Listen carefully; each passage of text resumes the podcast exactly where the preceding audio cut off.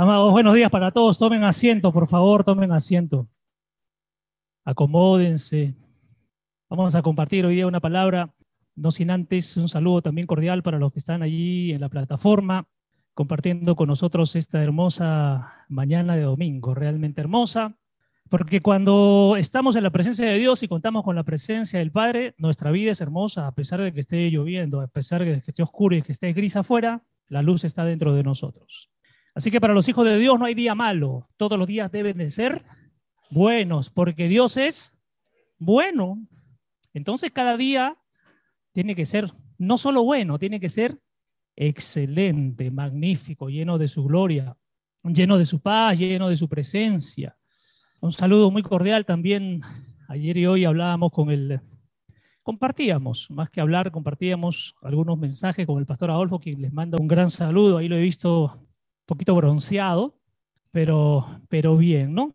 Así que nada, él feliz porque, porque Dios es bueno y, y le ha permitido cruzar la frontera para seguir llevando el mensaje del reino. Y entonces en eso hay que ser agradecidos. Y eso es lo que hace Dios cuando cada uno de nosotros tiene la capacidad de desprenderse de muchas cosas, permite que ese desprendimiento haga que el alcance del reino de Dios se siga extendiendo. Porque para eso el Señor nos ha puesto en este mundo, para que el reino se siga extendiendo, sin dilaciones, sin miradas, sin pequeñeces, yo usaría el término aún sin ridiculeces, porque eso es lo que hace el reino. Ustedes y yo hemos recibido el reino de manera gratuita y entonces el resto tiene que seguir recibiendo el reino de manera gratuita.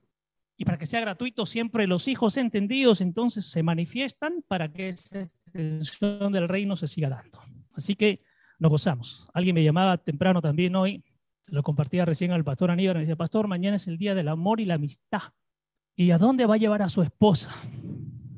Créanme que recordé a muchos familiares de esta persona porque todavía hay gente que no entiende el sentido del amor y el amor desde la mirada de Dios es a otro nivel. Hay gente que todavía sigue pensando la mirada y mañana entonces yo creo que si le regalo un ramo de flores a mi esposa, eso demostrará el gran amor que tengo. Mentira, porque de repente estamos regalando el ramo de rosas, pero nos olvidamos de sacarle las espinas.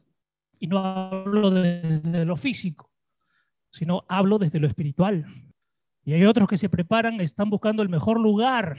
Ya ustedes saben cuál es ese mejor lugar para llevar a su amada y a su amada. Dios mío, ¿de qué estamos hablando? Y entonces no, porque hay otros también. Me dijeron, voy a juntar con mi grupo de amigos y vamos a irnos juntos o juntas a un lugar especial porque nos amamos. Demuéstrenlo a través de las cosas de Dios. Ese es el verdadero amor. Lo otro, si sigo pensando de esa manera, es que todavía sigo enganchado al mundo. Y explicábamos, creo, en esta semana en los grupos el alma que no se ha rendido al espíritu está al servicio de la carne y por tanto su mentalidad sigue estando en la carne y no hay ningún cambio y no hay ninguna transformación. Pero el alma que se ha rendido a que el espíritu de Dios controle su espíritu, por consiguiente entonces estará al servicio del espíritu. Y entonces entendemos desde allí otra cosa. El mundo entiende que el Día del Amor es solo uno, mañana 14 de febrero. Y hay gente que ha trabajado mucho para mañana gastar un montón y con eso consideran que están sembrando amor cuando en los hijos de Dios el amor es los 365 días del año, no solo un día.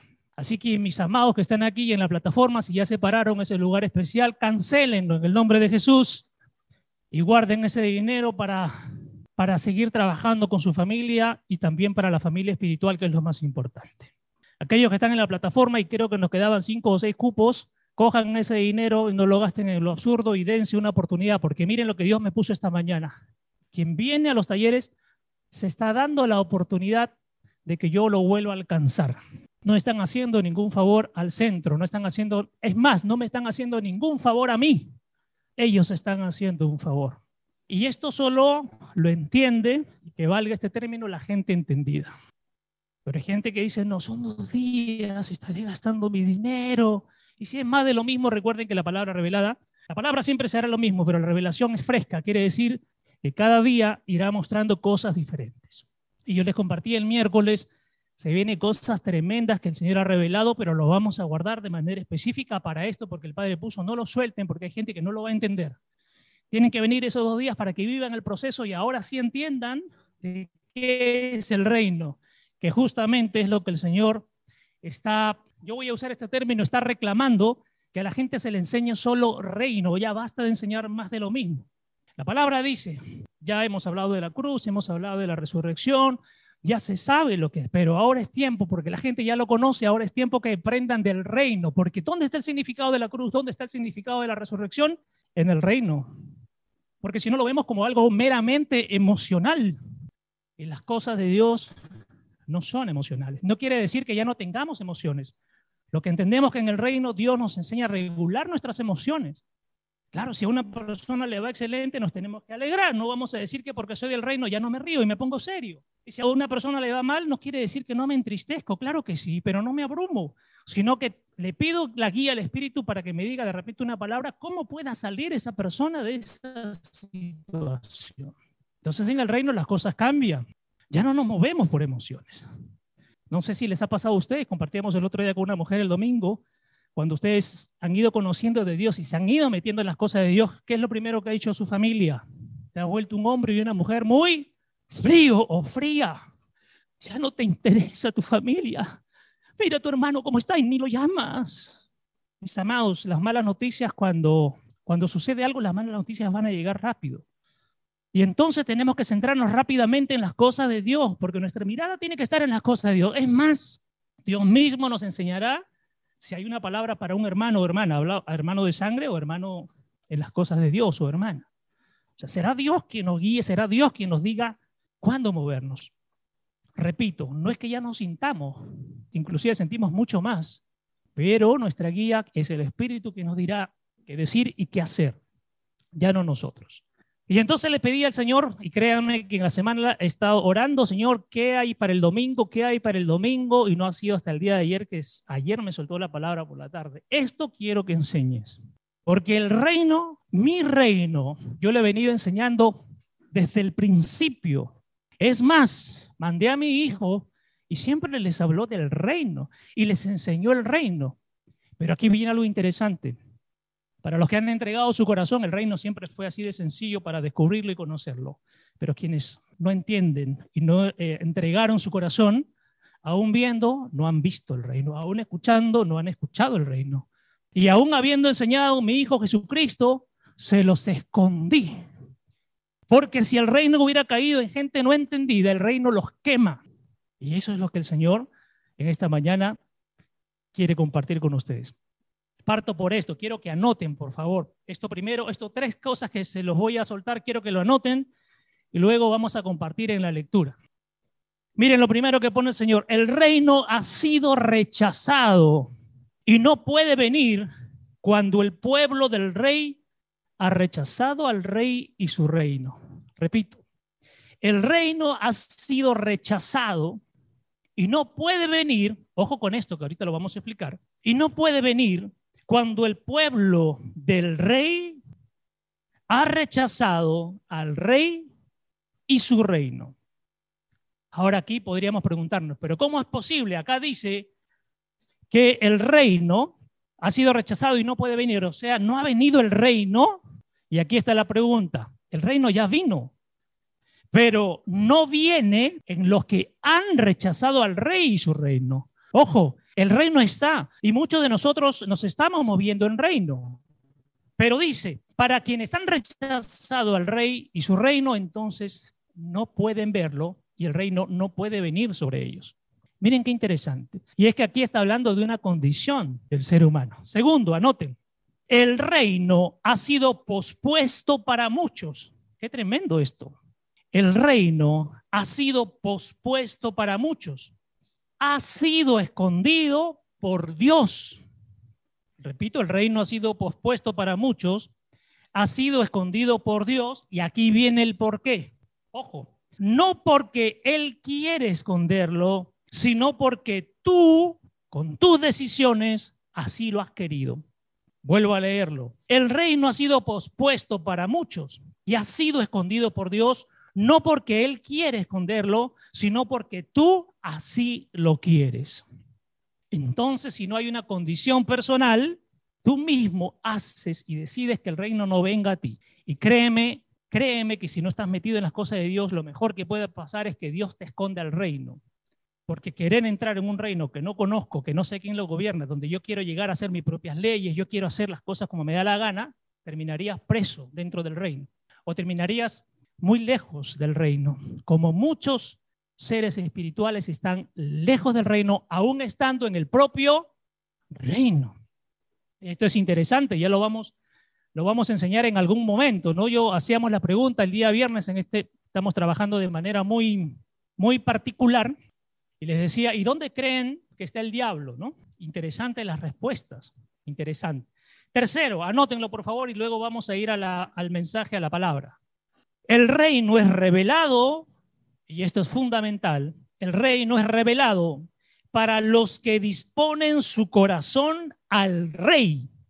Aquí está. El reino es revelado para los que disponen su corazón al rey, para los que reciben al rey y su reino.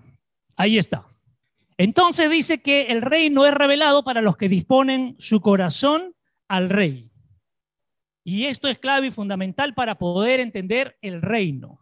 Si disponemos nuestro corazón al rey, entonces el rey con su reino vendrá. Pero ojo con esto, porque hay mucha gente que dice, yo quiero entrar y conocer al reino, pero no quiero rendirme al rey.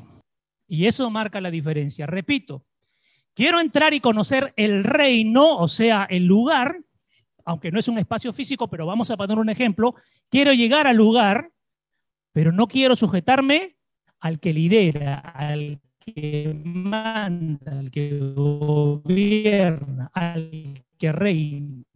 Quiero el reino, pero sin el rey. Y es imposible, mis amados, conocer el reino sin la presencia del rey. No hay forma. Es como que un familiar te diga, yo quiero vivir en tu casa, pero no me sujeto a tus reglas. Es decir, en tu casa quiero hacer lo que me da la gana. La pregunta es, ¿ustedes lo permitirían? Y esto es interesante, mis amados, porque ¿dónde se demuestra el reino? En el hogar. Con la esposa demuestras el reino, con el esposo demuestras el reino, con tus hijos demuestras el reino. Por eso yo digo, estamos dentro del reino, pero hay que ver a los hijos la conducta que tienen y la pregunta es, ¿el reino está ahí? Ojo que esto es moldeable, es perfectible, es trabajable. Porque todos hemos pasado por etapas en que nuestros hijos han sido terribles. Todos. Es más, nosotros cuando éramos jóvenes, bueno, los que somos jóvenes recordamos todavía, cómo éramos cuando éramos 5, 7, 10, 12, 13 años. Queremos hacer lo que nos da la gana. Hasta que entra algo interesante que se llama ir tomando conciencia, para darnos cuenta que hay reglas, que hay planes, que hay estructuras, y entonces los vamos añadiendo a eso. O hay gente que dice, espero los 18 años y una vez que los tenga, me voy de esta casa porque no soporto más.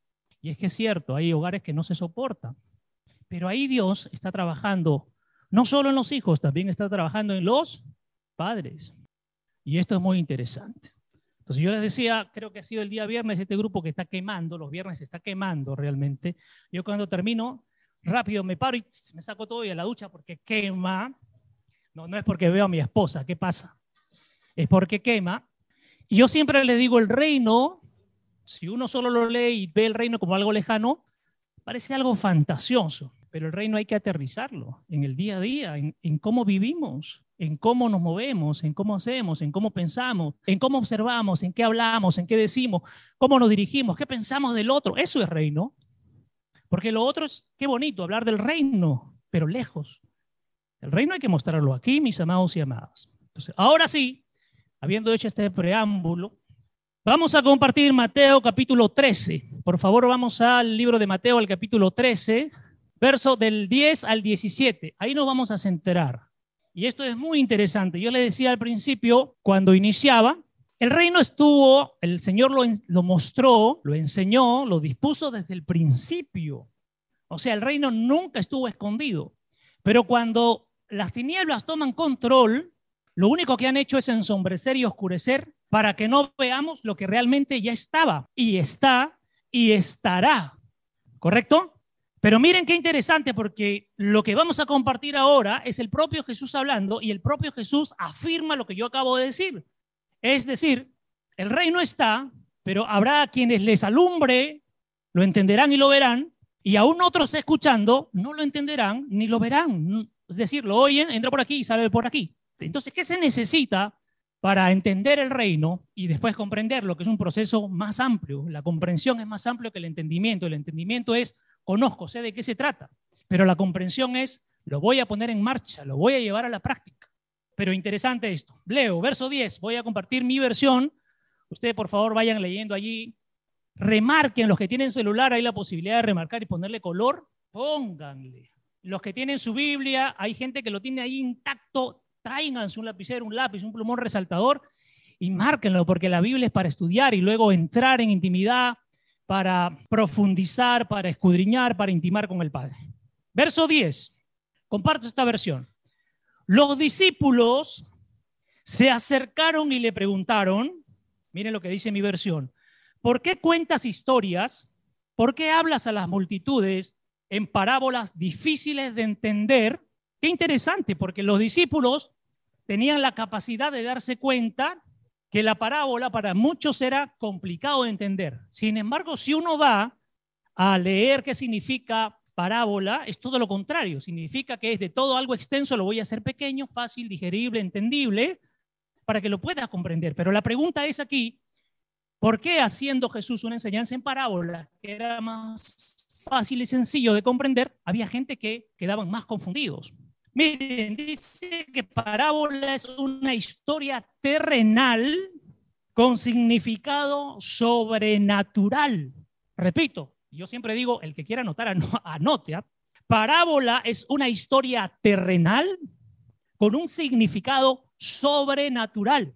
Porque si se dan cuenta, las parábolas de qué habla, miren, aquí lo anoté. Habla de un sembrador, habla de un ave, hablan de semillas, hablan de tierra, hablan de redes, hablan de sal, hablan de luz, hablan de lámparas.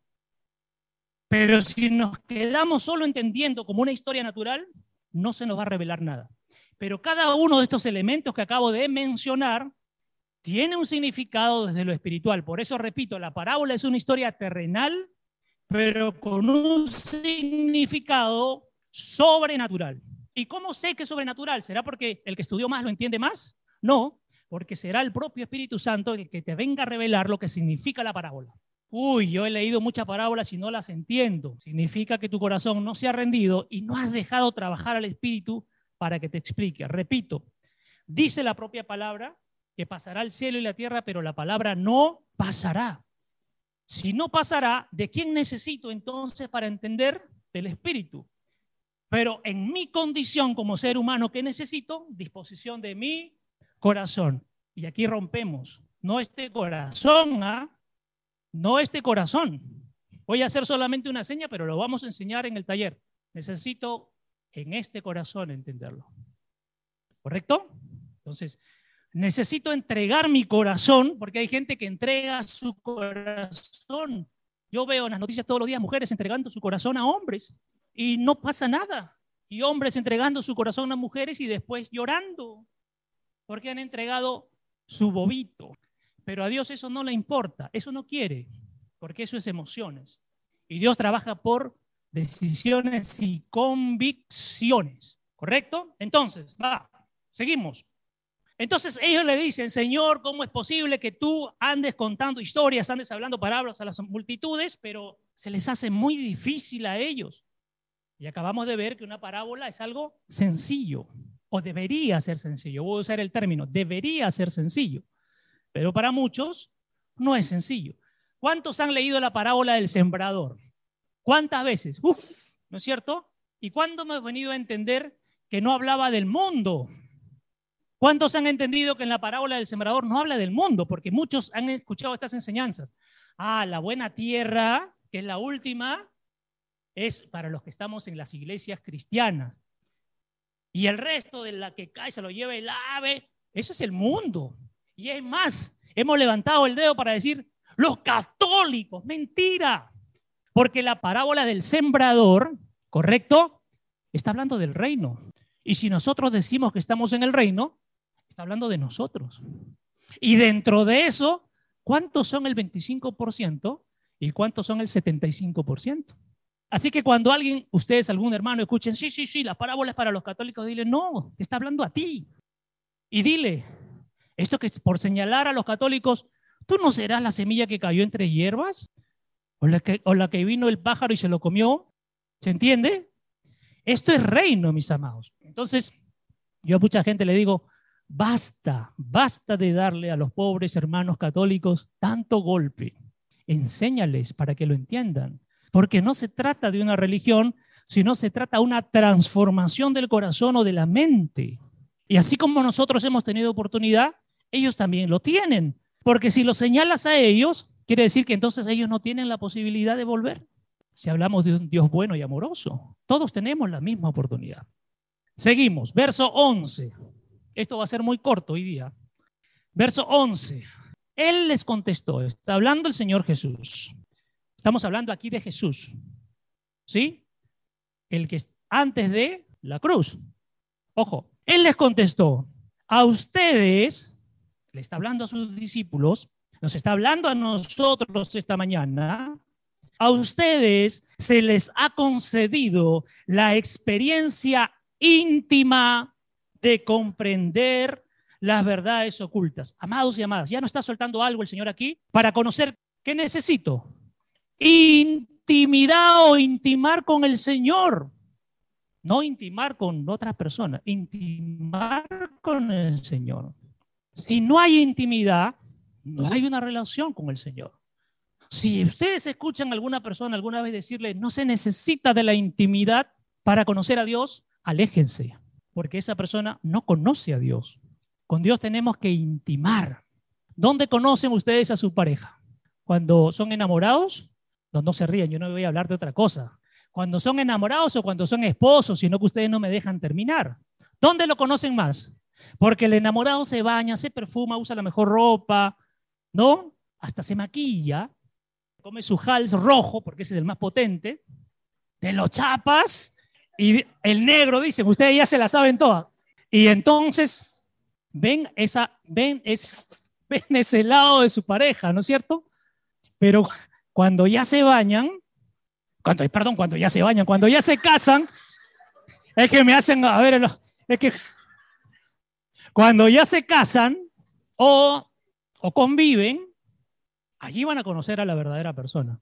Porque ahí ya no se baña, ya no se afeita, usa, en caso de varón, usa la prenda interior una semana completa, usa las medias tres, cuatro días, cuando se las saca caminan solas. Entonces, eso es lo que dice el Señor. Se necesita que, mis amados, la intimidad con el Señor. Yo siempre digo, las cosas del Señor hay que aterrizarlas para entenderlo, ¿no? Esas son las famosas parábolas. Hacerlo sencillo, que no vea, wow, mira, habla del reino celestial, wow, qué increíble, pero ¿qué será? Pero ese pastor es ungido porque, wow, habla cosas increíbles. No, no, no, hay que aterrizarlo. Si no, se vuelve una fábula. Entonces dice el Señor aquí, a ustedes se les ha concedido la experiencia íntima de comprender las verdades ocultas. Necesitamos intimidad, mis amados y amadas, para comprender lo oculto de Dios. Que en realidad cuando entras a la luz ya no es oculto, es revelado. Sigo leyendo. Conocer los misterios del reino de los cielos. Es decir, el Señor es el que nos permitirá conocer los misterios del reino, los misterios de su interior, los misterios de su corazón. Acá me pone el espíritu interesante. Yo compartí en la semana. ¿Dónde creen, mis amados, dónde creen que está el cielo? ¿Y dónde creen que está el infierno? El cielo, mucho arriba, pues. Y el infierno, abajo. Y ahora el abajo es, ¿cuántas capas abajo? Porque miren, los científicos se han comprado una máquina potente con una broca, si se le puede llamar broca, no sé, los ingenieros sabrán mejor eso, una broca pero inmensa, casi al tamaño de una casa, y están perforando la tierra para ver si encuentran un demonio y encuentran al diablo allí. Mis amados, y el infierno, ah, sí, Ahí está la respuesta. No sé si lo escucharon. ¿Sí? O sea, ¿dónde está el infierno y dónde está el cielo? Pero aquí viene la pregunta. ¿Y dónde está el diablo? Cuidado que me digan en mía, porque el diablo no, no puede estar en ustedes o no debería estar en ustedes. ¿Ya? Pero ya ese tema para el encuentro. Listo, seguimos. Entonces dice aquí, conocer los misterios del reino de los cielos y se les ha dado una visión del reino de Dios. O sea, quien te va a hacer visionar, quien te va a hacer ver el reino y entrar y conocer el reino, es el Espíritu Santo de Dios. Pero les decía Jesús a sus discípulos, ustedes sí se les ha permitido ver y conocer. y sabes cómo funciona. Miren qué interesante, ¿ah? Amados, y esto es para nosotros. ¿Cuántos conocen del reino? Levanten su mano los que están aquí. Los que están en la plataforma de acá también los estoy viendo. Levanten su mano cuántos conocen del reino o cuántos entienden del reino. Ya uno, dos, el resto no entiende el reino.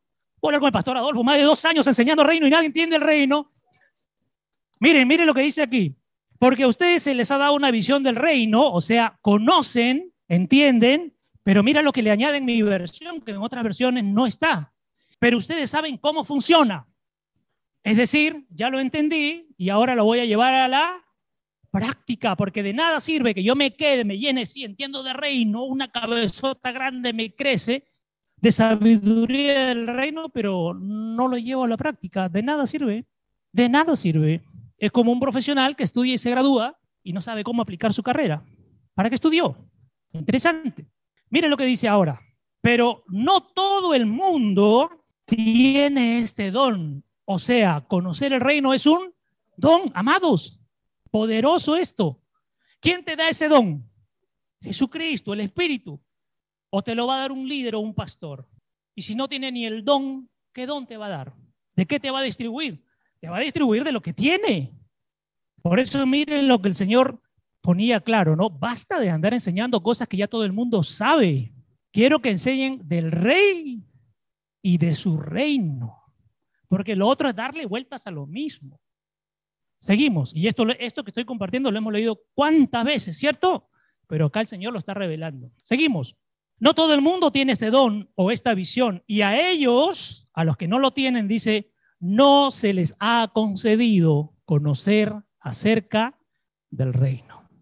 Qué tremendo que el propio Señor diga que hay gente que no se le concede la posibilidad de conocer el reino. Y no es porque sea malo, no es porque sea excluyente, es porque, ahora vamos a leer, se necesita una cualidad para que el reino sea mostrado. Porque si no, nos podemos quemar en el reino. A veces puede ser sencillo entrar al reino, pero si no he entrado equipado al reino, ¿me puede hacer daño o no? Si ustedes no saben nadar, porque el reino hay que aterrizarlo, siempre digo, si no saben nadar, pero ven el mar con unas olas bravas, embravecidas, y yo digo, ah, es que hace calor y me voy a meter. ¿Qué va a pasar si me meto así? Te vas a ahogar, pues. Es igualito en el reino. Si no estamos preparados, si no hemos sido discipulados y enseñados, no podemos entrar al reino porque nos puede hacer daño. Por eso hay una palabra preciosa, dice, el peso de gloria de Dios, cuando cae a los que están aptos, lo sube a otro nivel. Pero el mismo peso de gloria, cuando cae alguien que no está preparado, termina por destruirlo. La misma piedra angular que rechazaron, correcto, es la piedra angular, pero si esa piedra se desprende y le cae a alguien en la cabeza, ¿qué va a pasar? Lo mata. Es igual en el reino. ¿Correcto? Entonces, está muy bien nuestro deseo de conocer el reino, pero primero debemos conocer al rey, es decir, al que creó el reino. Hay gente igual pasa en el mundo. Yo quiero que Dios me haga un milagro. Está muy bien que desees eso, pero antes del milagro, conoce al que hace el milagro, para que entiendas entonces por qué es que el milagro viene a ti. Porque si no me conformo con recibir, pero no soy capaz de darme a aquel que me cedió ese milagro. ¿Se entiende? ¿Sí? Seguimos. Entonces dice, esta visión a ellos no se les ha concedido. Miren qué interesante, tomé nota aquí. Es decir, a algunos les aclarará más y a otros les oscurecerá más aún el entendimiento y por consiguiente la comprensión. Tremendo. Van a anotarlo ya, voy a. Anótenlo, por favor. Es decir, a algunos les aclarará más, o sea, les dará la posibilidad de entender más las cosas del reino, ¿correcto? A algunos les aclarará más y a otros el mismo Señor, ojo, porque no vayan a decir, el pastor aquí que nos está tirando maldición. No, no, no. Y a otros el mismo Señor les oscurecerá más aún el entendimiento y por consiguiente la comprensión. Es decir, si no lo entiendo, no lo puedo comprender. Si no lo entiendo, repito, si no lo entiendo primero, que trabaje aquí, no lo puedo comprender, es decir, no lo puedo llevar a la práctica. no lo puedo llevar a los hechos, no lo puedo llevar a mi vida. Pero qué interesante cuando dice, el mismo Señor a unos les aclarará el entendimiento y a otros el mismo Señor que hará les oscurecerá. ¿Qué significa oscurecerá? Miren qué tremendo esto. Si dice que los oscurecerá, ¿en dónde los pondrá? ¿Correcto? No, yo estoy caminando, sí, bien, yo soy cristiano, tengo 15 años, tengo un grupo que muevo, pero el Señor te ha llevado a la oscuridad. Y si tú estás en la oscuridad, el resto que está contigo, ¿dónde están? ¿Se entiende, amados? Es tremendo esto, es profundo esto. Seguimos. Verso 12. Aquí viene lo, lo, precioso. Porque algunos sí lo entienden. Aquí está la clave. Porque algunos sí lo entienden. Porque a algunos les alumbra. Porque el reino se les es mostrado. Porque la revelación llega. Yo recuerdo hace tres, cuatro meses una mujer preguntaba, ¿por qué usted sí a usted sí se le revela y a mí no se me revela, que Dios no me quiere. Yo le decía, mujer, tú estás para recibir más revelación que yo, porque Dios contigo tiene un propósito.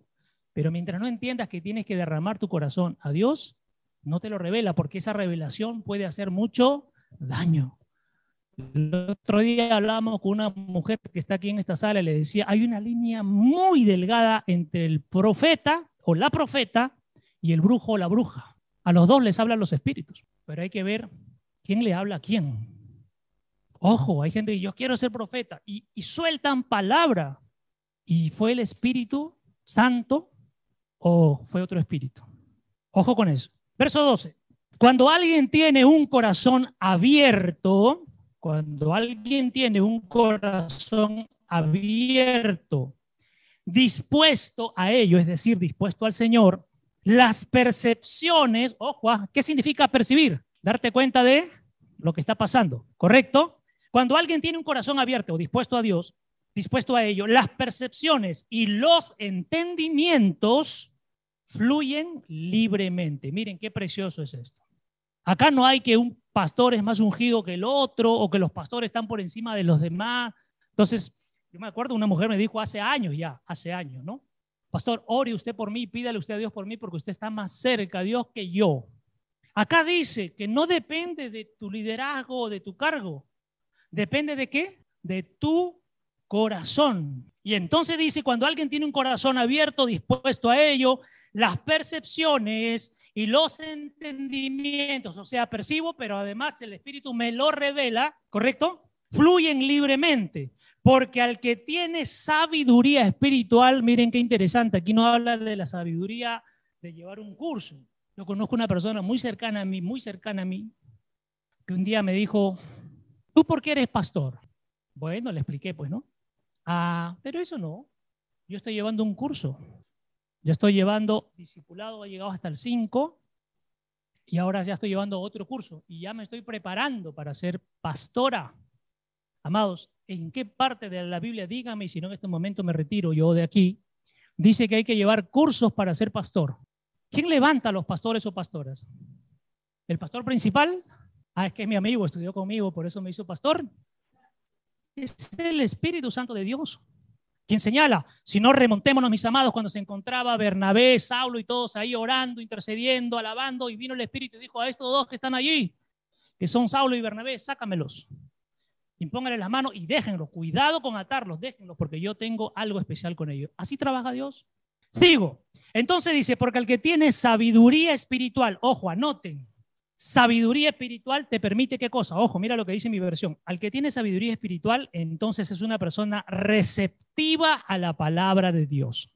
Es decir, cuando uno alcanza sabiduría espiritual, ¿qué se activa automáticamente? ser más receptivo a la palabra de Dios. Entonces, ¿qué necesitamos, mis amados? Despiértense, pues. Busquen la sabiduría espiritual, no la sabiduría que nos entrega un aula. La sabiduría espiritual. ¿Correcto? Y entonces serán más receptivos a la palabra de Dios y se les dará más. Qué poderoso es esto. ¿Cuántos de aquí quieren más? ¿Sí? Todos los que estamos aquí queremos más o no queremos más. No queremos más de acá, Queremos más de las cosas de Dios. No queremos más de acá. Y eso no quiere decir que, hoy día no hay comida. No queremos más de acá. Queremos más de acá. No queremos más de acá. Queremos más de acá. Y eso es la sabiduría espiritual. Y entonces dice, y se le dará más y será rico, dice mi versión. Uy, pastor, rico porque voy a recibir dólares. No, rico en lo espiritual, rica en lo espiritual. Y abundantemente abastecido. Qué tremenda esta palabra. Y abundantemente abastecido. ¿Qué significa esto, mis amados? Que no nos va a faltar nada a pesar de la condición que podamos estar pasando. Miren qué increíble, hago un paréntesis y ahí está mi esposa y mis hijos. Ayer me llamaron a un lugar. Hemos recibido su currículum, no sé de dónde, pero hemos recibido su currículum y queremos, me fui a la entrevista, te lo ofrecemos tanto. Señor, dame una señal. Y esto, y tiene que hacer esto, esto. Ya, señor, esa es la señal. ¿Qué dice? Firme ya. Te agradezco, dígale usted a la promotora, a la directora y usted, gracias por, porque era el administrador, gracias por esta oportunidad. Pero no les voy a firmar nada. Desde lo natural, esta era mi oportunidad para crecer en lo natural. Pero en espiritual el Señor dijo, no. Y mire, antes me había dado una palabra temprano. Te saqué de la esclavitud de Egipto. Yo te saqué. ¿Y qué era eso? Volver a Egipto. Y yo ya no quiero ataduras ya. Créanme que ahora duermo feliz. Hago mis ejercicios en la mañana tranquilo. Tomo mi agüita me meto en intimidad, ¿no? Tengo el tiempo para las cosas, me alcanza el tiempo. Estoy haciendo mi, ya terminando esta famosa tesis para, para graduarme. Ya estoy por terminarlo, pero tengo esa paz y esa tranquilidad. Puedo llamar a una persona, a veces digo, ¿qué hago? 11, 12, ya voy a llamar por WhatsApp a un amigo. Y ahí vamos, y ahí nos reímos. Pero miren, qué interesante, porque yo le digo a esta persona, que sí lo considero mi amigo, realmente amigos son pocos, graba cuando conversamos, porque primero cochineamos, nos reímos y de repente el espíritu comienza a soltar. ¿De dónde creen mis amados y amadas, los que están en el grupo de los viernes, de dónde creen que salen las cosas? Del momento, no, el Señor va soltando en la semana. Y yo le digo a este amigo, graba y anota, porque después yo no sé, graba y ya. Eso es tremendo. Sigo leyendo, sigo leyendo. Ustedes que me hacen hablar de más, pues. Cuente, cuente, están diciendo allá al fondo. Sigo y se le dará más y será rico y abundantemente abastecido. Miren lo que estoy, sigo en el verso 12. ¿ah? Abierto, o sea, quedará mucho más abierto y recibirá progresivamente más revelación hasta que tenga más que suficiente. Qué precioso. Son condiciones para que nos lleven a que la revelación fluya. Y dice, y tendrás tanta revelación o te daré tanta revelación hasta que sea más que suficiente. O sea, vas a poder comprender las cosas y vas a poder darle solución y respuesta a las cosas que suceden. Sigo, pero al que no tiene sabiduría, ahora va a hablar al otro lado, al que no tiene la sabiduría espiritual, a eso se refiere, pero al que no tiene sabiduría espiritual porque ha desvalorizado la palabra de Dios, ¿cómo desvalorizo la palabra de Dios? ¿Será porque voto la Biblia a un costado? ¿Cómo lo desvalorizo? A ver, háblenme, amados y amadas que están aquí, mientras voy pasando un poquito. ¿Cuándo? Ya, cuando haces lo contrario, ya. Cuando no lo aplicas, ¿qué más? Oye, es interesante estar aquí adelante. Hago un paréntesis, amados, discúlpenme en el Zoom, ¿ya? Pero cuando tú dices, mira, cuando tú estás hablando, todos están. Y ya, y a ver, ¿quién dígame algo? Todos están leyendo, todos están en intimidad y están profundizando. Qué interesante. Entonces dice aquí, pero al que no tiene sabiduría espiritual porque ha desvalorizado la palabra de Dios, que es de valorizar la palabra de Dios, bien lo dijeron acá. Conozco, pero sigo haciendo lo que me da la gana. Conozco, pero sigo mintiendo, robando, estafando, fornicando, eh, haciendo cosas indebidas, que quiero ayudar a la gente en las cosas de Dios, pero mi intención es otra y llamo para otras cosas. Quiero sacar provecho de la gente, ¿no? Eso es desvalorizar la palabra de Dios. Entonces, mis amados, esto es de valorizar la palabra de Dios. Dice aquí, sigo leyendo. Porque no escuchan con un corazón abierto y dócil. Ahí está la respuesta. Porque no escuchan con un corazón abierto y dócil. Y mira lo que dice acá. Se les quitará incluso el entendimiento que creen tener. En otra versión solo dice y se les quitará lo que poseen. Pero esta versión me gusta porque mira lo que se te va a quitar. No se te va a quitar tu bienes, ¿ah?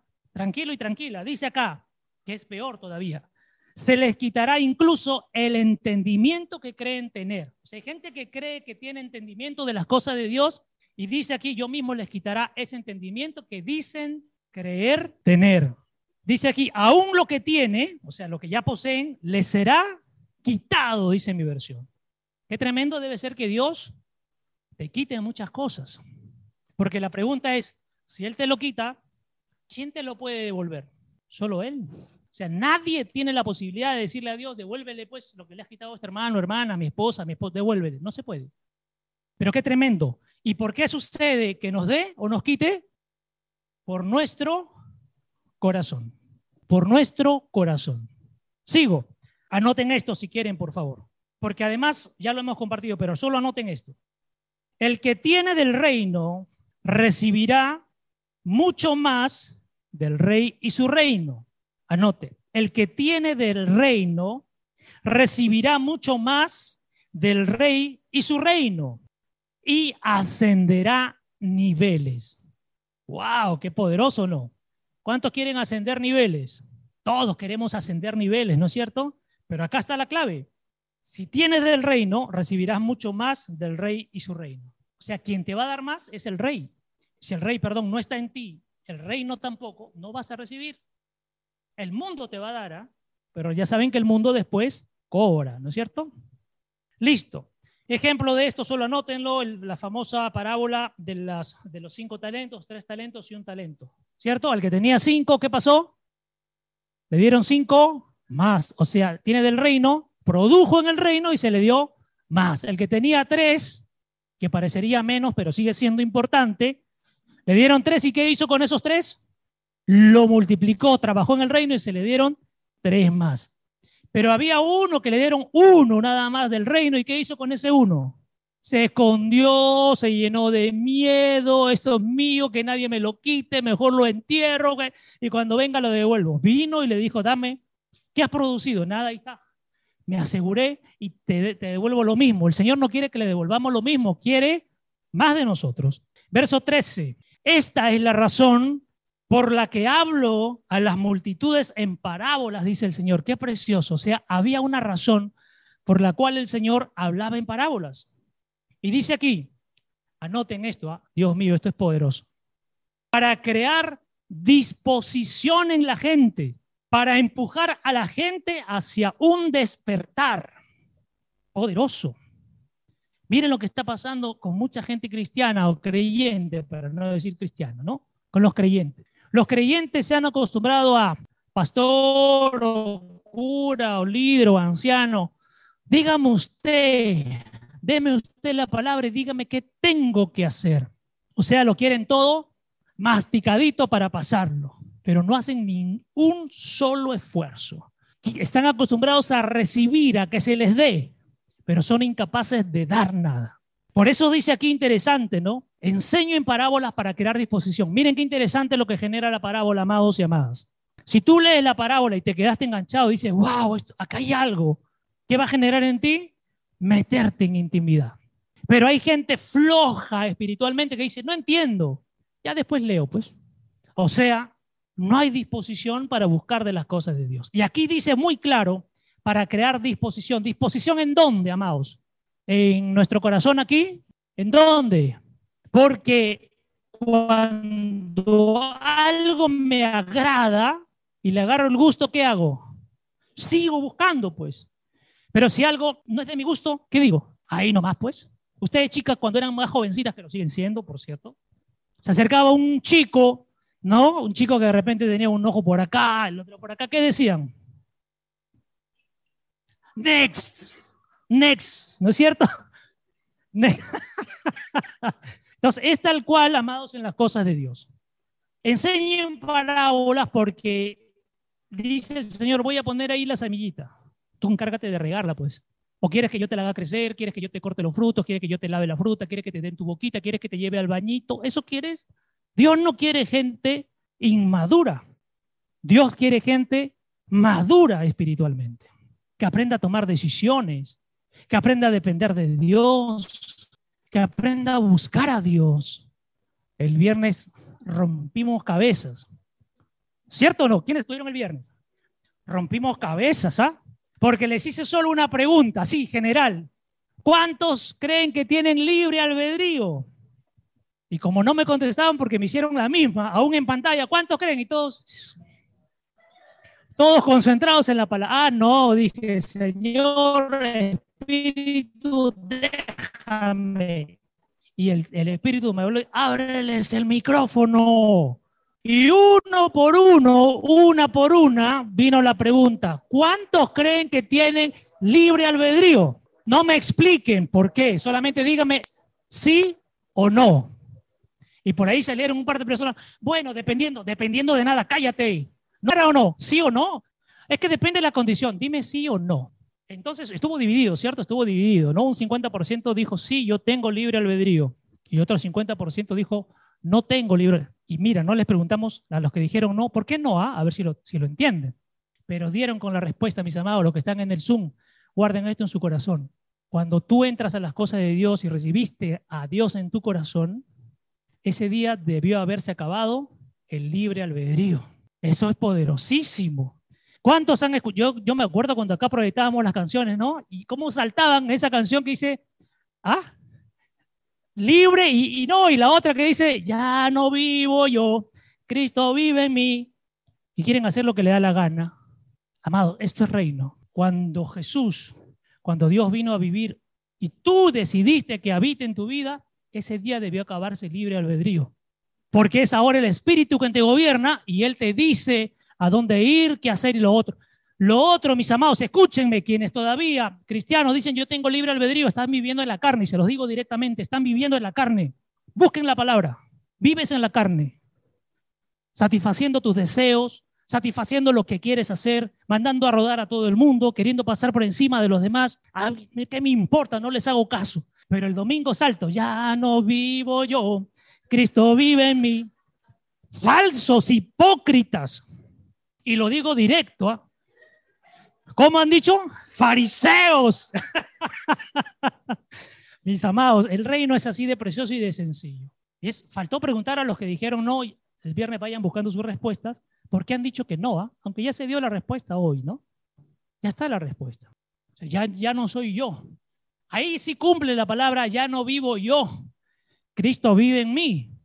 ¿Cómo demuestras? Obedeces en todas las cosas de Dios, cumples con todas las cosas de Dios. Eso es, ya no vivo yo, Cristo vive en mí. Pero hay otros que, que lo hacen al revés, ¿no? Ya no vive Cristo, yo vivo en Él. Eso quieren hacer. O sea, yo mando a Cristo también. Yo lo condiciono a Cristo. Yo le digo qué es lo que tiene que hacer. Tremendo. ¿Dónde estábamos? Verso 13. Vamos. Verso 13. Esta es la razón por lo que habla las multitudes en parábolas para crear disposición y para empujar a la gente hacia un despertar amado. Amada, Dios está llamando a que despiertes, a que despegues, a que salgas de tu zona de comodidad, de tu zona de confort, de basta de seguir diciendo y haciendo lo mismo. Hay gente que se enorgullece, tengo 20 años de cristiano. ¿Y cómo estás en tu vida? Ay, pastor, si usted supiera. Y yo les diría esta mañana, son años perdidos, porque no has conocido la verdad. Porque hay gente que en uno o dos meses disponen su corazón y conocen la verdad y vuelan. No es que vuelen, sino vuelan en las cosas de Dios, ¿no? Porque mientras tienen el poder de ver, no ven. Qué poderoso es esto. Porque mientras tienen el poder de ver, no ven. Y mientras tienen el poder de oír, no oyen. Mira lo que dice mi versión. Ni entienden ni captan las cosas espirituales. Si no entiendo de las cosas de Dios, no puedo captar lo espiritual, pues es así de sencillo. Quiero entender a Dios desde mi corazón, desde lo que yo quiero. Quiero entender a Dios como yo quiero, como me da la gana. Quiero condicionar el reino, quiero condicionar al rey. Tremendo, compartíamos el viernes. Todos los seres espirituales, todos los seres de luz y los demonios obedecen, están al servicio de Dios. Y a quien más le cuesta obedecer es al ser humano porque no ha rendido su corazón y sigue viviendo con su corazón emocional. Poderoso esto. Sigo. Entonces dice aquí, ni entienden ni captan las cosas espirituales porque creen que están buscando la verdad. Miren qué tremendo, bendito Dios, porque creen que están buscando la verdad, creen que están en la verdad. Es la verdad a medias, es la verdad a su manera, es una verdad acomodada, no es una verdad que se ha rendido el corazón para que Dios te diga cómo moverte y qué hacer y cómo vivir. Tremendo. El otro día, yo siempre digo el otro día, pero ha sido reciencito, alguien me mandó un mensaje para decirme, no puedo ingresar a la plataforma. Yo leí, bien, pues, ¿no? O sea, no contesté porque si no puedes ingresar, no puedes ingresar. Después de cinco minutos, como no respondí, me mandó la justificación, ¿ah? Pastor, no puede ingresar a la plataforma porque creo que su perrito se había, abierto la puerta y, tengo que ir a buscar a mi perrito. Y yo volví a mirar así. Y después de cinco minutos, yo dije, ya se habrá ido a buscar al perro. Me vuelve a decir, pastor, ¿voy a buscar al perro o no? Amados, esto es cierto. Entonces le puse, le, le puse nomás, si tú crees, anda por tu perrito. O sea, ¿qué le puedo decir, amados? La prioridad lo pone cada uno, pues. Porque si yo le dijera, primero es el Señor, después es tu perro, qué malo es usted, pastor. Mi perro lo puede matar un carro. Y si le digo, ve por tu perro, qué malo es, pastor, porque primero es Dios. O sea, ni chicha ni limonada. Así que le dije, toma la mejor decisión, haz lo que tú consideres que haga. Esto se llama prioridades, esto se llama sabiduría espiritual. ¿Qué es primero? ¿Qué es primero? Cada uno tiene sus prioridades. ¿ah? Para algunos será primero el dinero, para otros será primero la esposa, para otros será primero los hijos, para otros será primero los padres, para otros será primero el trabajo, no lo sé. Y aquí no se critica a nadie, simplemente que cada uno toma la decisión de qué es prioridad. ¿Correcto? Sigo. Sigo. ¿Ah? Hay una persona cercana también. Sí, sí. Sigo, sigo, sigo. Sigo, sigo. No se entretengan con el perro. Entonces dice acá, ni captan las cosas espirituales porque creen que están buscando la verdad, pero debido a que sus corazones son indómitos, qué fuerte esto, ¿no? O sea, corazones indomables. Voy a usar este término, escúchenme, porque es además está en la palabra. Son corazones bestias. No es un insulto, porque la bestia, ¿dónde vive? Dentro de nosotros, pues. Cuando dice, y la bestia se revelará, hay gente que está esperando a la bestia. ¿Qué bestias? Porque la bestia está dentro. Porque la bestia está dentro de cada uno. El famoso 666 significa el número del hombre, el número imperfecto. Miren, miren, les voy a, les voy a decir esto y piénsenlo. ¿Quién es más bestia? Mi esposo. ¿Cómo vas a decir mi esposo? Escucha. ¿Quién es más bestia? ¿El diablo o nosotros? Porque el diablo está al servicio de Dios, pero el hombre a veces es una bestia porque quiere hacer lo que le da la gana. ¿Fuerte o no es fuerte? Ya. No me vayan a decir, este pastor es una bestia hablando. No, no. Sigo. Pero debido a que sus corazones son indómitos, nunca descubren las cosas del reino. Tremendo. Por el corazón, mis amados y amadas, es que no descubrimos las cosas del reino. Qué tremendo esto. Dice, aunque me escucharán, nunca percibirán completamente el mensaje que hablo. Lo está diciendo el propio Señor Jesucristo. Aunque me escuchan, no lo entienden. Nunca entenderán completamente. O sea, significa que lo entienden a medias, ¿ah? o un poquito o nada. Sigo. Pueden quedarse mirando hasta el día del juicio final y no verlo. O sea, puede estar pasando el día del juicio ya para ti y no lo ves. Qué tremendo. Y no verlo, dice, escuchar hasta el cansancio y no entenderlo. Amados, les voy soltando algo tremendo que ya ha sido compartido porque el Espíritu me puso. Si ustedes se dan cuenta, teníamos enseñanza miércoles y viernes, ¿cierto? Ahora nos quedamos los miércoles. Estamos trabajando los viernes, que fue además abierto, le dijimos quiénes quieren participar, y algunos dijeron yo y otros no contestaron, pero además es su decisión. Pero el Señor mostró y se lo compartí el viernes, me parece, al grupo. Lo de los miércoles va a tener un tiempo, ¿ah? después se corta, porque el Señor quiere un aprendizaje de reino individualizado. Porque miren lo que me puso, más de dos años en la plataforma, fuera de los que venían aquí. ¿Y dónde están los resultados del reino en esta gente? Se han acostumbrado a dame de comer, dame de comer, dame de comer, y se están empanzando porque no están digiriendo la comida y están a punto de vomitar porque están recibiendo tanto, pero no hay nada, no hay efecto. Yo solamente lo suelto. Ya lo he conversado y en esa conversación que estuvimos tres personas, el Espíritu reveló y dijo, sí, es por un tiempo. Decidan, mis amados y amadas, decidan. No podemos seguir viviendo de la misma manera. Basta. De los que estamos aquí, ¿cuántos quieren vivir en el reino? Y los que no levantan, ¿dónde quieren vivir? Sigo. Miren, esto es tremendo. Anótalo, anótalo. Ahí he traído ahí unas cositas de cada versículo, voy sacando, pero quiero que lo anotes. Si le decimos no al Señor, uy, esto es grueso. ¿eh? Si le decimos no al Señor, el Señor también dice no. Uy, aquí, aquí vamos a volar a los religiosos. Dice, y esto nos confirma nuestra obstinación. Repito, si le decimos no al Señor, el Señor también dice no y nos confirma nuestra obstinación. Hay gente obstinada, gente obstinada, tremendo. Verso 14. A ver cómo vamos de tiempo ya. Sí, sí. Verso 14. Tremendo esto, tremendo. El propio Señor Jesucristo dice en mi versión, que es tremendo, es lo mismo, no, es, que es una versión espacial, ¿ah?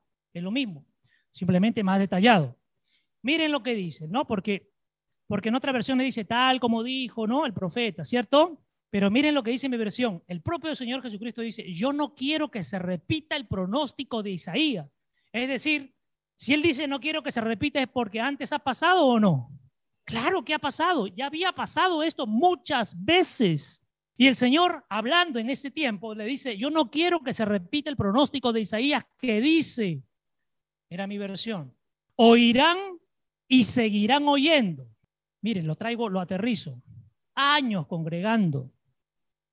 ¿Correcto? Llegó la pandemia. Van más de, más de dos años en la plataforma. ¿Y los resultados? Dice aquí, oirán y seguirán oyendo, pero nunca entenderán nada de lo que digo. Y nunca es, nunca, grueso. Miran y fingen ver, dice mi versión. Miran y fingen ver, pero los ojos de su corazón están cerrados y aún así seguiréis mirando, pero nunca comprenderán.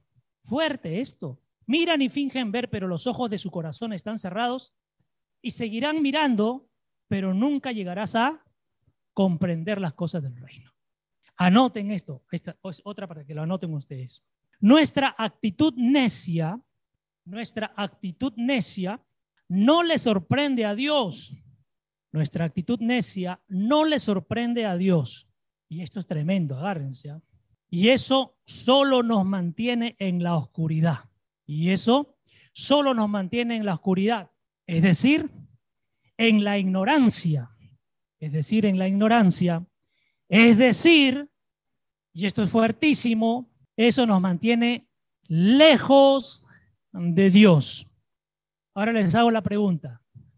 Dios, ¿a dónde mantiene a los demonios? Lejos. Y aquí dice que esa actitud nos mantiene, claro, claro, lejos de Él, de su presencia. Correcto, correcto. Correcto. Muy buena pregunta. No vayan a pensar, de repente alguien dice, lejos, ¿y a dónde nos manda? A Turquía, a Jamaica, a Júpiter seguro, ¿no? Lejos de su presencia, lejos de su corazón, lejos de su mirada. ¿Correcto? Seguimos. Verso 15. Porque el corazón de esta nación se ha endurecido. Cuando habla de nación, ¿a quién se está refiriendo, mis amados? ¿Correcto? Porque el corazón de esta nación se ha endurecido. Miren esto tremendo. Tiene relación con lo que estamos enseñando los miércoles. Sus mentes están embotadas. ¿Embotadas de qué? Llenos de conocimiento del mundo y de tanta tontería y medio. Preocupados de todo y de todos menos de lo principal. Metidos en todo y en todos menos en lo principal. Llenos de información basura menos de la información de vida. Sigo leyendo. Wow, esto es fuerte, ¿ah? pero acá así dice mi versión. Después nos van a estar llamando a su papi diciendo que yo digo esto. Porque el corazón de esta nación se ha endurecido, o a sus mamis, porque el corazón de esta nación se ha endurecido.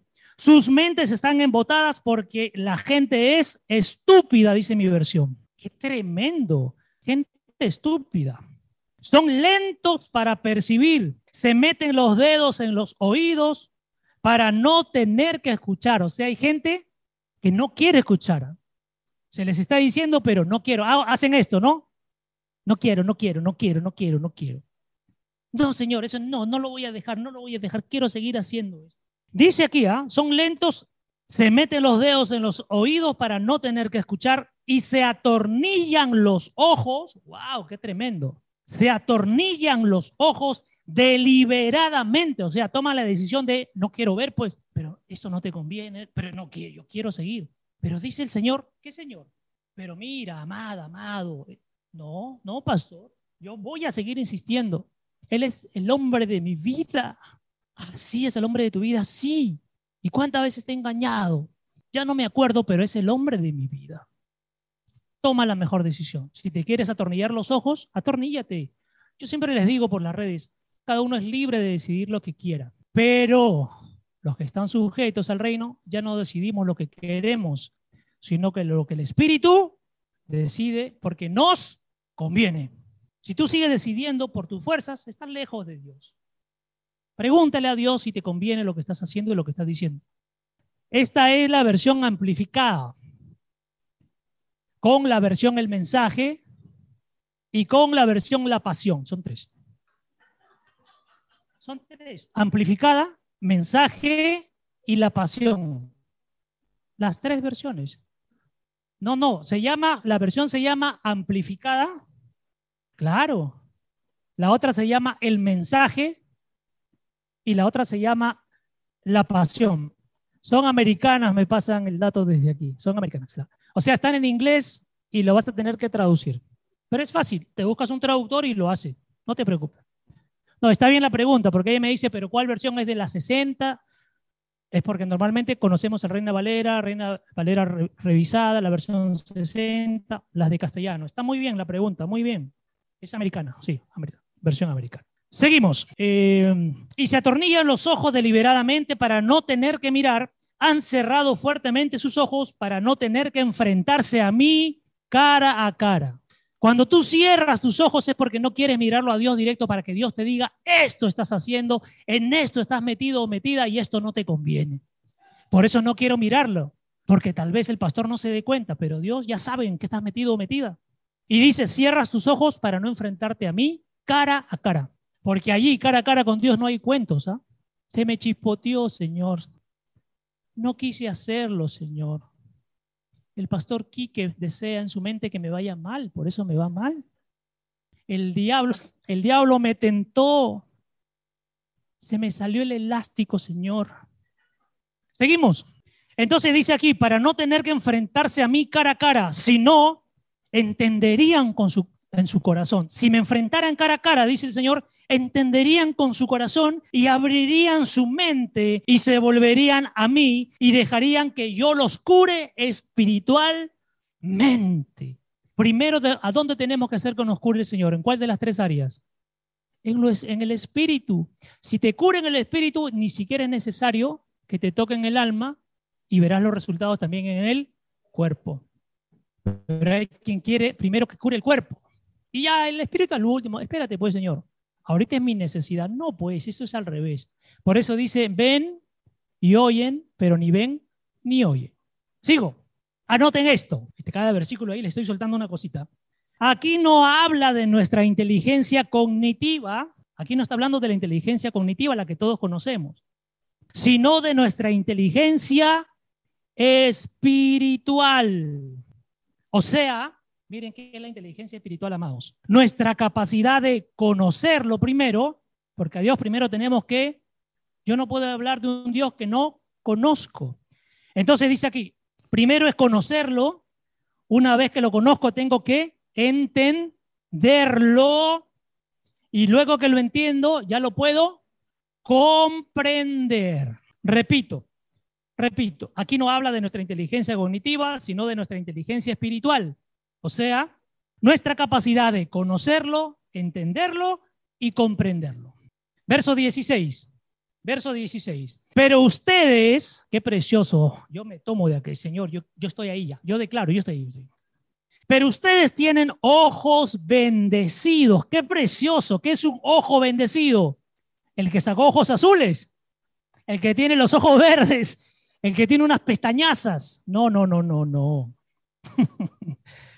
Pero ustedes tienen ojos bendecidos, privilegiados por Dios, ojos que ven, favorecidos por Dios espiritualmente conscientes. Un ojo bendecido del Oye, estoy haciendo malas cosas. Señor, gracias por mostrarme, salgo de esta situación. O sea, soy consciente, ¿ah? No es que me hago el loco. Porque hay gente que el Señor ya le mostró y sigue lo mismo. Sigo. Y tienen oídos bendecidos por Dios, oídos que oyen y están abiertos para oír todas estas cosas. Anoten ahí otra, otra pastillita, otra. ¿Quién decía una pastilla para el alma? ¿Quién? ¿El hermano Pablo? Ya. Listo, anoten por favor. Un ojo bendecido y un oído bendecido, un ojo bendecido y un oído bendecido está apto para reconocer, apto con P, apto con P, apto para reconocer las revelaciones profundas de Dios. Qué precioso. O sea, un ojo bendecido y un oído bendecido está apto, apto para reconocer las revelaciones profundas de Dios. O sea, para reconocer lo profundo de Dios que necesito, ojos y oídos bendecidos, metidos en las cosas de Dios, ¿correcto? Porque el Espíritu de Dios está sobre ellos, porque el Espíritu de Dios está sobre ellos. Tiene el control de todo tu ser. ¡Wow! Tremendo. ¿Sí? Ojo, amados, hay gente que dice, quiero el Espíritu, pero si tú pides el Espíritu, tienes que dejar que te controle todo. ¿ah? Todo es todo. ¿Correcto? Sigo, sigo, sigo ahí, la pastillita. Porque el Espíritu de Dios está sobre ellos, tiene el control de todo tu ser y te mostrará lo más íntimo de Dios. Y te mostrará lo más íntimo de Dios. Es decir, la palabra revelada. Qué precioso. Porque la palabra es la misma, pero la palabra revelada, ¿quién la trae? El Espíritu. ¿De dónde la trae? Del corazón de Dios. Verso 17. ¿Qué está pasando ahí? Me he escuchado, me he escuchado. Verso 17. Les aseguro y les digo muy solemnemente, amados, esto lo que va, lo que viene aquí significa que estamos en un lugar de privilegio con referencia a todos los que han pasado antes, ¿ah? y ni cuenta nos hemos dado. Les aseguro y les digo muy solemnemente que mucha gente, profetas y humildes creyentes, habrían dado todo por escuchar la revelación que se te ha favorecido escuchar. O sea, lo que hoy compartimos, lo que Jesús compartía en ese momento, los de antes no lo habían escuchado de esa manera. Somos unos privilegiados y aún así no vemos resultados. Qué tremendo. Habrían dado todo por escuchar la revelación que se te ha favorecido escuchar. Sin embargo, dice, no pudieron ver ni un vistazo ni escuchar un susurro poderoso. Esa gente no pudo ver lo que en el momento que el Señor Jesús se movía y hoy estamos, no pudieron ver lo que nosotros vemos y no pudieron escuchar lo que nosotros escuchamos. O sea, la palabra ya ha sido revelada. Qué poderoso. Pastillita, pastillita, no tengo. Somos privilegiados de conocer esto. Somos privilegiados de conocer esto. De percibir el reino de percibir el reino. Pero solo lo lograremos, pero solo lo lograremos con el dominio del Espíritu Santo. Ahí está la clave. Ojo, que acá no dice con el Espíritu Santo, sino dice con qué? Con el dominio, o sea, con el control del Espíritu Santo. ¿Correcto? Sigo. Póngale ahí puntitos, punto y coma o aparte. El plan de Dios es el mismo desde el principio. El plan de Dios es el mismo desde el principio. Nunca cambió. Hay personas que dicen, el plan de Dios se echó a perder, pero Dios tenía un plan B. No, no existe un plan B, es el mismo plan. Porque si tiene un plan B significa que se equivocó en el primer plan. Y Dios no se equivoca. Tremendo. Entonces el plan de Dios es el mismo desde el principio, nunca cambió y el reino sigue siendo el mismo y el reino sigue siendo el mismo que desde el principio. Y el reino sigue siendo el mismo que desde el principio. Al alcance, al alcance de los que dejan gobernar al rey y su reino. O sea, estará al alcance de quién, mis amados y amadas? De los que se dejen gobernar por quién? Por el rey y su reino. ¿Correcto? Para finalizar, quiero compartirles esto rapidito. Las parábolas, ¿para qué fueron creadas? ¿Por qué el Señor las utilizaba? ¿Para tontear a la gente? ¿Para ponerles, ponerlos en sombra? No, cumplen un propósito. Anota los propósitos, precioso. Primer propósito, las parábolas demuestran que Jesús es el Señor que Jesús es el Mesías. Primer propósito de la parábola, en las parábolas está el reino. ¿ah? Tremendo esto que les estoy soltando. En las parábolas, mis amados, está el reino, pero métanse para que el Espíritu les muestre. Pero en todas las parábolas es solo reino, no habla de otra cosa. ¿Ya? Pero entonces volvemos. Demuestran que Jesús es el Señor o el Mesías. Solo anoten esto, ¿ya? Mateo 13, 35. Ahí donde estamos, pero en el versículo 35. Miren, acá lo demuestra. Miren lo que dice Mateo 13, 35. Esto fue para cumplir lo dicho por el profeta, está hablando el Señor. Abriré mi boca en parábolas, diré cosas desconocidas e inalcanzables que han estado ocultas a la humanidad desde la fundación del mundo. Esto nos dice que Jesús es el Mesías porque es el que revela. Vamos a otra base bíblica, Salmos 78, versos 1 y 2. Solo anótenlo. Salmos 78, versos 1 y 2. Lo leo en mi versión. Dice, Escuchen, queridos amigos, mi enseñanza y la verdad de Dios. Inclinen sus oídos a lo que les digo y estar dispuestos a aprender. Estoy masticando el bocado de un proverbio. Abriré mi boca en forma de parábola para instruir con ejemplos. Les haré partícipes de las dulces y viejas verdades que contienen una verdad importante. Confirma que Jesús es el Mesías o el Señor. O sea, no se inventó. Se cumple lo que se había dicho en la sombra en el antiguo y ahora en el nuevo también. Segundo propósito, revelan el reino de forma sencilla, corta y clara.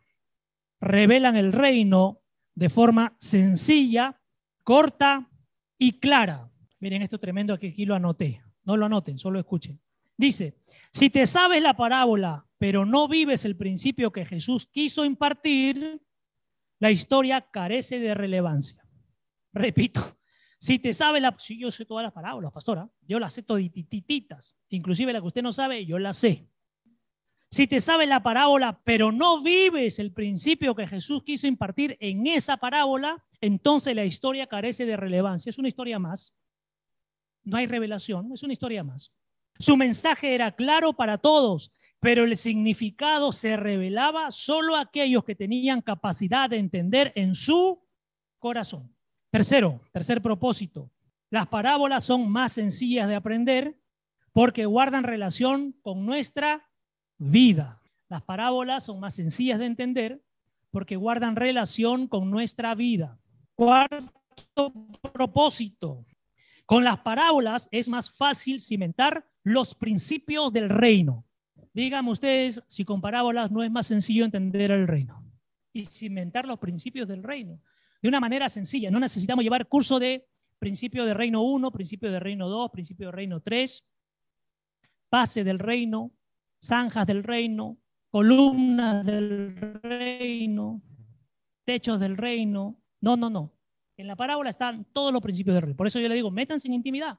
Espíritu Santo, cuando tú decías, ser la sal del mundo, ¿qué significa? Ir a la casa de todos y echarle sal a sus ollas. La luz no se esconde, pero a veces tengo sueño y tengo miedo y me meto en mi cuarto y no quiero salir.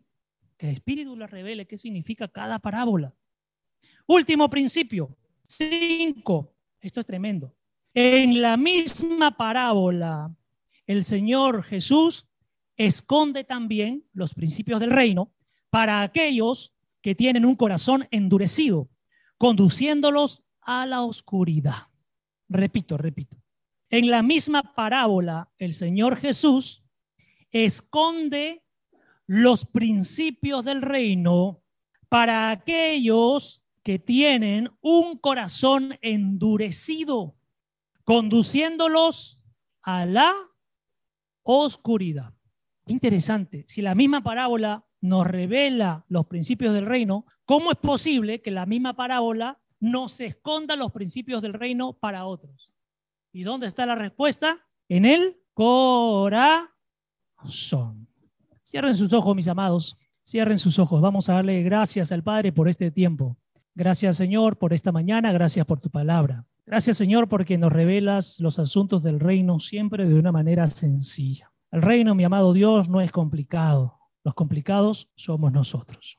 Tu reino ha estado desde el principio, hasta ahora y estará por siempre. Y depende de nuestro corazón poder conocerte primero a ti, entenderte a ti y comprenderte a ti. Amado Dios, pon este deseo en nuestro corazón que antes de conocer al reino tengamos una entrevista personal con el rey. Antes de querer ingresar a los campos del reino, entremos primero al trono, al trono de gracia, allí donde se encuentra el rey. Amado Señor, yo te pido que tu Santo Espíritu llene la mente, el corazón y todo el ser de mis amados hermanos y hermanas aquí presentes de forma física y aquellos que se encuentran en la plataforma. Rompe, quiebra toda mentalidad obsoleta, vieja, oscura, anclada en calabozos de oscuridad. Que tu Santo Espíritu traiga luz, que irradie, que inunde, que rompa, que rescate, que enseñe, que muestre, que nos haga aprender, entender, comprender, buscar, intimar, anhelar acerca del Rey y de su reino. Gracias Señor por esta mañana preciosa. Yo bendigo la vida de cada uno de mis hermanos y hermanas presentes aquí en la plataforma, aún de aquellos que hoy por diferentes circunstancias y decisiones personales dijeron que no estarían presentes. Pero tú eres un Dios fiel, porque aunque nosotros digamos que no, tú siempre dirás sí. Gracias por este tiempo precioso. Bendícenos, bendice a cada uno, Señor. Y también bendecimos y ministramos tu corazón en el nombre precioso de Jesús. Amén, amén y amén. Dale fuertes aplausos al Señor.